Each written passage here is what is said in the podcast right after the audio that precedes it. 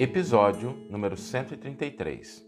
A frase para a nossa reflexão de hoje é: As inspirações e os desígnios do Mestre permanecem à volta de nossa alma, sugerindo modificações úteis, induzindo-nos à legítima compreensão da vida, iluminando-nos por meio da consciência superior.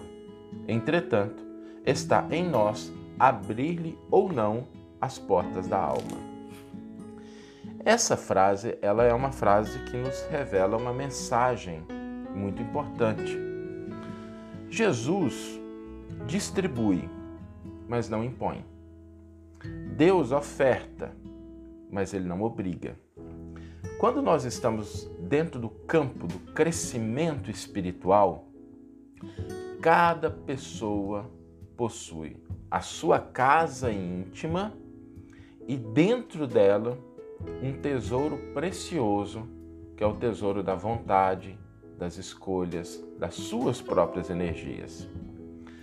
E quando a gente pensa nessa realidade, Emmanuel tem uma, uma constante nos seus comentários, que é buscar levar para exemplos da natureza as mensagens do Evangelho ou vice-versa, né? ou trazer da natureza exemplos que estão do Evangelho. E por que que Emmanuel faz isso? Porque o Evangelho é uma lei universal. Nós já comentamos isso em outras oportunidades. O Evangelho não é um texto. O texto ele registra, ele reflete, para que a gente possa acessar. Mas chegará o dia em que a gente vai conseguir ler o Evangelho, ler as mensagens divinas no mundo à nossa volta naquelas circunstâncias, naquelas, naqueles acontecimentos, naqueles fenômenos que estão à nossa volta. E eu queria aqui trazer, como Emmanuel fez, fazer um pequeno paralelo dessa forma. Né?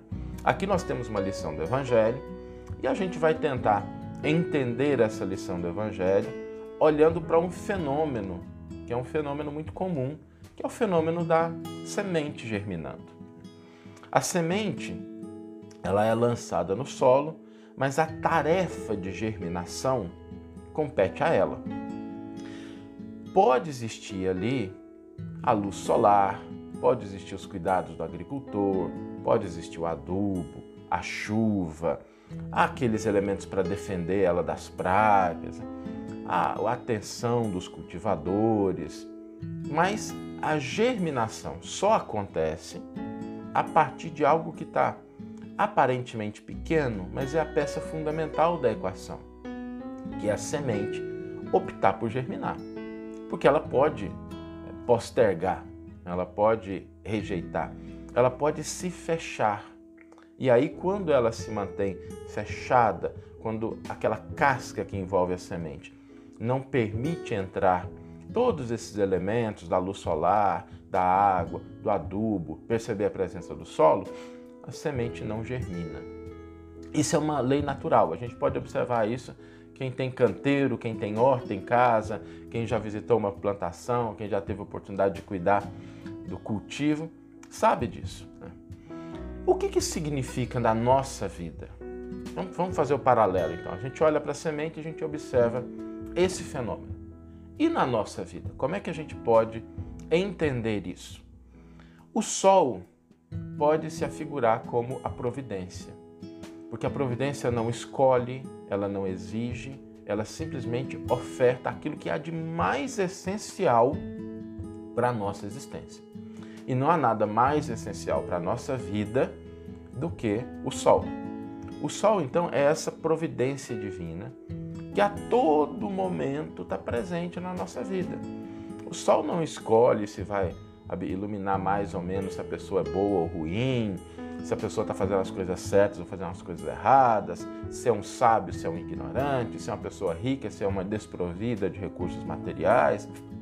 O sol não faz escolhas. Né? O sol simplesmente brilha. Então o sol poderia representar essa presença constante da providência divina. E a chuva? As chuvas são as dádivas que nós recebemos aqueles dons, aqueles recursos, sobretudo aquela presença do Cristo em nossas vidas. Que imaginemos, né? nós tivemos a felicidade, a honra de ter um espírito crístico que viveu aqui, que passou perto da gente, que se registraram coisas sobre a vida dele. Não pode haver dádiva maior. Nós temos a facilidade das cooperações. Quantas pessoas não cooperam com a gente? A pessoa pode pensar assim: ah, Saulo, mas eu vivo sozinho, eu vivo sozinha. Não, não vive. Por exemplo, se a gente está se comunicando aqui agora, é porque alguém cuidou dos servidores lá no Facebook ou no Google para que pudessem ser transmitidas as imagens, o som. Alguém trabalhou nas fábricas para que a gente tivesse os equipamentos. Alguém trabalhou nas usinas para que a gente tivesse a energia, ainda que seja da energia da bateria que acaba rápido, mas ela armazena um pouquinho ali. Então, nós não vivemos sem cooperação. Não existe ninguém hoje no planeta Terra, a não ser alguém que tenha se mudado para o alto da montanha e cultive o próprio alimento, e mesmo assim vai precisar da cooperação da planta que cresce, mas ninguém vive sem cooperação. O campo onde a semente é plantada tem para nós um simbolismo muito bonito, porque ele representa as nossas oportunidades. Oportunidades de diversas naturezas, de diversas formas. Qualquer oportunidade que a vida nos oferece é um campo de trabalho. E o defensivo, aquele defensivo que se joga sobre a planta para que ela não sofra o ataque das pragas. Esse defensivo é o amor.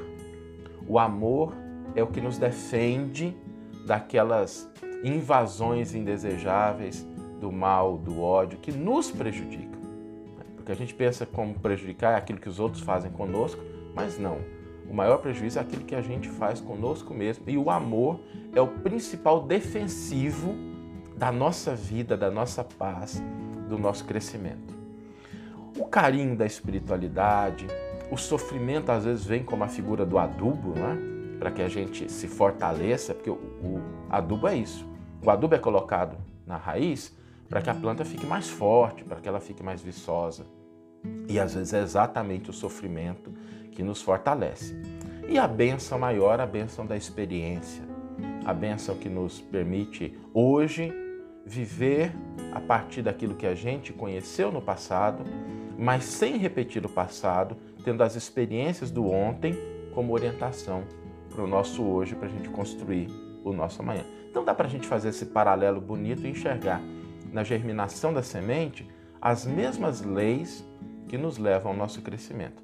Agora, assim como a semente, a gente pode ter a inspiração do alto, o exemplo de Jesus, a luz da espiritualidade amiga.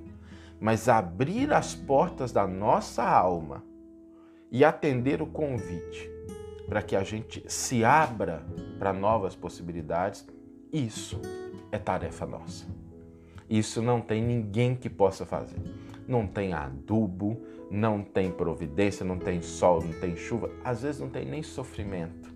É quantas pessoas sofrem, sofrem, mas permanecem sem se fortalecer porque começam a colocar a culpa nos outros, a responsabilizar os outros e perdem a oportunidade do autofortalecimento.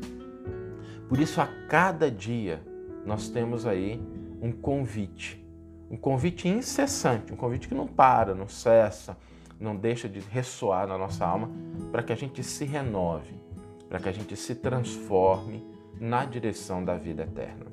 Atender esse convite significa abrir as portas da nossa própria alma para que essa mensagem ela adentre e a gente floresça, a gente cresça na direção da vida que nos oportuniza sempre aquelas possibilidades de desenvolvimento. Vamos ler agora a íntegra do versículo e do comentário do qual a frase foi retirada. Ao dizer isso, soprou neles e lhes disse: Recebei o Espírito Santo. João, capítulo 20, versículo 22. Comentário intitulado Abre a porta. Profundamente expressivas as palavras de Jesus aos discípulos nas primeiras manifestações depois do Calvário. Comparecendo à reunião dos companheiros, espalha sobre eles o seu espírito de amor e vida, exclamando: Recebei o Espírito Santo. Por que não se ligaram as bênçãos do Senhor automaticamente aos seus aprendizes? Por que não transmitiu Jesus pura e simplesmente o seu poder divino aos sucessores? Ele que distribuíra dádivas de saúde, bênçãos de paz, recomendava aos discípulos recebessem os divinos dons espirituais. Por que não impor semelhante obrigação? É que o Mestre não violenta o santuário de cada filho de Deus, nem mesmo por amor. Cada espírito guarda seu próprio tesouro e abrirá suas portas sagradas à comunhão com o Eterno Pai. O Criador oferece à semente o sol e a chuva, o clima e o campo, a defesa e o adubo, o cuidado dos lavradores e as bênçãos das estações. Mas a semente terá que germinar por si mesma, elevando-se para a luz solar. O homem recebe igualmente o sol da providência e a chuva das dádivas, as facilidades da cooperação e o campo da oportunidade, a defesa do amor e o adubo do sofrimento, o carinho mens dos mensageiros de Jesus e as bênçãos das experiências diversas. Todavia, somos constrangidos a romper por nós mesmos os envoltórios inferiores, elevando-nos para a luz divina. As inspirações e os desígnios do Mestre permanecem à volta de nossa alma, sugerindo modificações úteis, induzindo-nos à legítima compreensão da vida, iluminando-nos por meio da consciência superior. Entretanto, está em nós abrir-lhes ou não a porta interna. Cessemos, pois, a guerra de nossas criações inferiores do passado e entreguemo-nos cada dia às realizações novas de Deus, instituídas a nosso favor perseverando em receber no caminho os dons da renovação constante em Cristo para a vida eterna. Que você tenha uma excelente manhã, uma excelente tarde ou uma excelente noite e que possamos nos encontrar aqui no próximo episódio. Um grande abraço e até lá!